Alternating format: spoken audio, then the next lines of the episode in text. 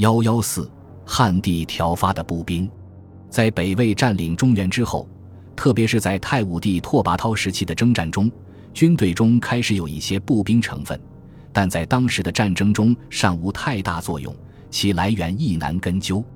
但是到拓跋焘晚年与刘宋的大规模战争中，开始有在河北地区征发步兵的记载。就在前一轮调发二万骑兵的四年之后。北魏太平真君十一年，刘宋元嘉二十七年（四百五十年），刘宋政权对北魏发动了大规模北伐。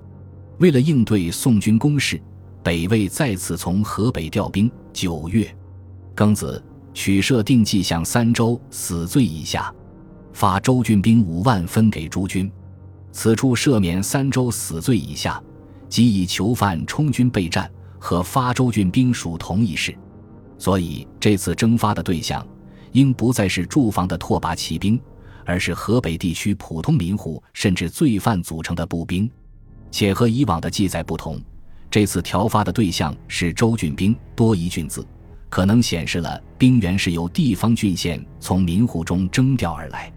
此次与宋军的战争中，魏军多用汉人步兵协助拓跋骑兵作战。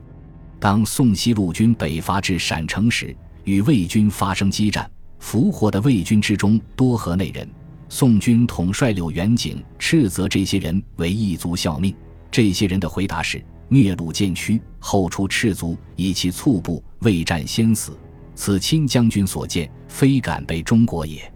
可见这些都是汉人民户被抢征为步兵，待遇十分低下。次年，魏军已攻入刘宋境内，围攻盱眙城时。拓跋焘向守城的宋军将领宣称：“吴今所遣斗兵，尽非我国人。城东北是丁零与胡，南是三秦堤羌。设使丁零死者，正可减常山赵郡贼；胡死，正减滨州贼；堤羌死，正减关中贼。卿若杀丁零、胡，无不利。骑兵不便于攻城，所以拓跋焘以非鲜卑的步兵负担此任务。”对其生命毫不在意。拓跋焘虽然宣称攻城用的是丁零、胡、氐、羌等少数民族，其实充当此任务的多数还是汉人步兵。只是因为守城宋军也是汉人，为了避免激起自己军队中的民族反抗情绪，拓跋焘才只提及其中的非汉族成分。另外，此次魏军南下主要靠抢掠维持粮秣军需。骑兵运动速度快，便于抢掠；步兵则没有这种优势，所以在长途行军中难免因饥寒减员。